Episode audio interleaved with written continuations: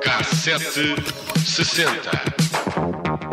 Numa altura em que as manifestações voltam às ruas da Argentina, recordamos os violentos protestos em Buenos Aires em dezembro de 2001. ¡Que nos devuelvan la plata que nos robaron! Con tiro de de goma. Dezembro de 2001 foi um período de violentos distúrbios na Argentina, também conhecido como Argentinazo. Começou como uma revolta popular contra o governo. Foi uma resposta direta às restrições de levantamento de dinheiro dos bancos. As políticas governamentais apelidadas de Coralino, impostas pelo ministro da Economia, pretendiam reter depósitos no sistema bancário. O ministro da Economia anunciou na televisão, num sábado, que durante 90 dias os argentinos só poderiam levantar 250 pesos por semana das suas contas bancárias. Na segunda-feira seguinte, a população correu para os bancos. Longas filas formaram-se diante das agências bancárias e também das caixas automáticas. A partir daí, nada conseguiu conter a indignação social. Os bancos tiveram de ser fechados, entaipados, guardados pela polícia para não serem destruídos por uma população em fúria. O dinheiro vivo começou a escassear, o que afetou imediatamente o consumo e não demorou para que começassem os saques nas lojas e os protestos reprimidos com violência pela polícia. O presidente Fernando de la Rua eh, declarou o estado de emergência, mas acabou por demitir-se perante as manifestações que exigiam que abandonasse a liderança do país. Saiu à pressa da sede do governo de helicóptero, tal como o ministro da Economia, que acabou por ter manifestações mesmo à porta de casa. E foi o presidente do Senado que tomou posse. Ficou três dias no cargo. Ramon Puerta assinou mais de 100 decretos nessas 72 horas, entre eles o fim do estado de emergência, e mandou também encher as caixas eletrónicas de dinheiro. Nesse mês de dezembro, 39 pessoas morreram no auge dos protestos e da repressão policial. Nas ruas, o barulho era ensurdecedor. Dezenas de milhares batiam em panelas, buzinavam e gritavam palavras de ordem pela saída do governo. O cacerolazo, o ato de bater em panelas, fazendo muito, muito, muito barulho, do dia 28 de dezembro, foi dos piores do mês. Supermercados e lojas eh, saqueados acabaram por ser destruídos. Os manifestantes chegaram mesmo a invadir e incendiar o Palácio do Congresso. A polícia usou gás lacrimogéneo e balas de borracha para dispersar a multidão. E num esforço para acabar com os tumultos, o governo disponibilizou 7 milhões de dólares para fornecer alimentos aos mais necessitados. O desemprego estava próximo dos 20%. A pobreza, que afetava 38% dos argentinos em 2001, disparou para 57% em 2002. Depois de Puerta, a Assembleia Legislativa colocou no cargo Adolfo Rodrigo Chá, que em apenas sete dias renunciou. Seguiu-se Eduardo Dualde. Eh, Em duas semanas houve eh, nada mais nada menos do que cinco presidentes. Foi Dualde que em janeiro de 2002 decretou o fim da paridade com o dólar e o peso caiu para um quarto do valor. Os efeitos tiveram consequências significativas na saúde dos argentinos. O jornal La Nación descrevia um aumento nos infartos cardíacos e também nos consultórios médicos inundados por pessoas que padeciam de sintomas psíquicos relacionados com o impacto da situação financeira do país. Problemas de pele, tremores, enxaquecas, insónias e ainda depressão. O governo argentino tinha implementado medidas de austeridade durante o verão, mas o Fundo Monetário Internacional recusou-se a libertar o empréstimo de 1,3 mil milhões de dólares, com o argumento de que a Argentina não tinha conseguido equilibrar as contas públicas. A Argentina não conseguiu assim evitar a bancarrota, um default de desordenado, devia aos credores mais de 25 mil milhões de dólares. A partir de 2002, a economia contraiu mais de 10% e a inflação mensal, claro, cresceu. Foram precisos quatro anos para que o governo começasse a negociar a reestruturação da dívida soberana. A prioridade de pagamento foi dada à dívida com o FMI, que acabou por ser liquidada em janeiro de 2006. A Argentina, como é sabido, tem um longo historial em crises idênticas e por estes dias voltou às ruas. Hoje mesmo os argentinos estão em protesto contra o recém-eleito Javier Milei.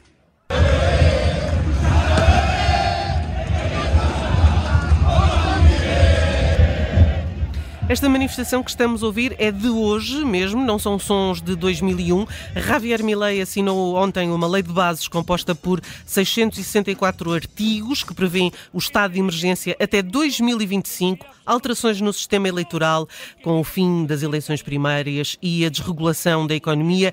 O pacote também impõe limites mais rígidos para protestos, com penalidades para participantes e aumenta ainda a pena para manifestantes contra o governo. Tempos difíceis na Argentina em 2001 e também hoje em dia. No, no, entanto, para contrabalançar, nesse ano de 2001, fomos também presenteados com fantasia, aliás, por varinhas e anéis, na verdade.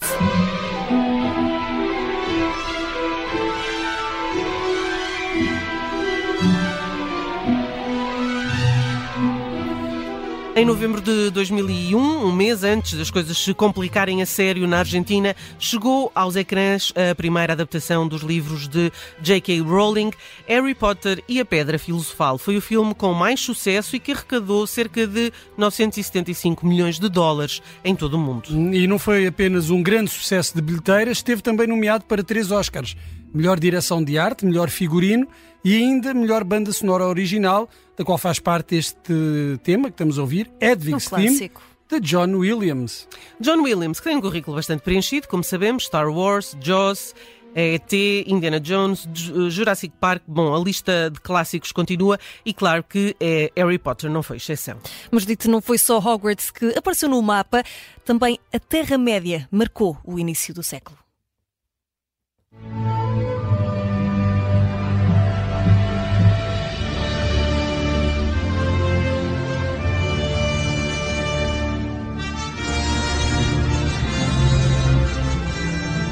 Ora, um mês depois da estreia de Harry Potter, em dezembro, mais uma adaptação de um livro que chega ao grande ecrã, desta vez de J.R.R. Tolkien, o primeiro da trilogia de O Senhor dos Anéis. Este já não sou tão fã. 172 minutos, é muito longo. É muito. The Fellowship of the Ring, com Frodo a tentar destruir o anel, arrecadaram mais de 883 milhões de dólares em bilheteira global e não só. Uh, uh, o filme recebeu 12 prémios, incluindo 4 uh, Academy Awards. Este foi o segundo filme com mais sucesso no ano de 2001 e que, juntamente com Harry Potter, trouxe o mundo da fantasia para a cultura mainstream. E já que estamos a falar desta cultura mainstream, podemos também falar do que se ouvia em, em 2001. Ontem tivemos aquele momento adivinha, não foi, Bruno e José, uhum. que tentaram adivinhar a música com mais sucesso em 83, por isso hoje faço a mesma pergunta. Querem tentar adivinhar a música mais ouvida uh, em 2001, mas sem uhum. fazer batata, não podem ler o que está aqui uh, Não, eu nesta altura já não ouvia música. Já não? não. Era mais Deixei livros. de ouvir música em 1992. Só ouvia as coisas repetidas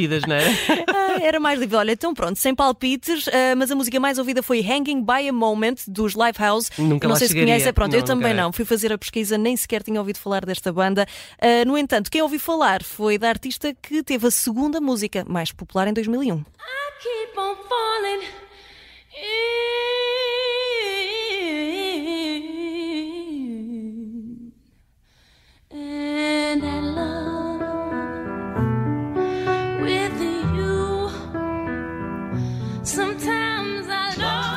O R&B entrou em força no novo século com Alicia Keys e este Falling do disco uh, Songs in, in, a Minor.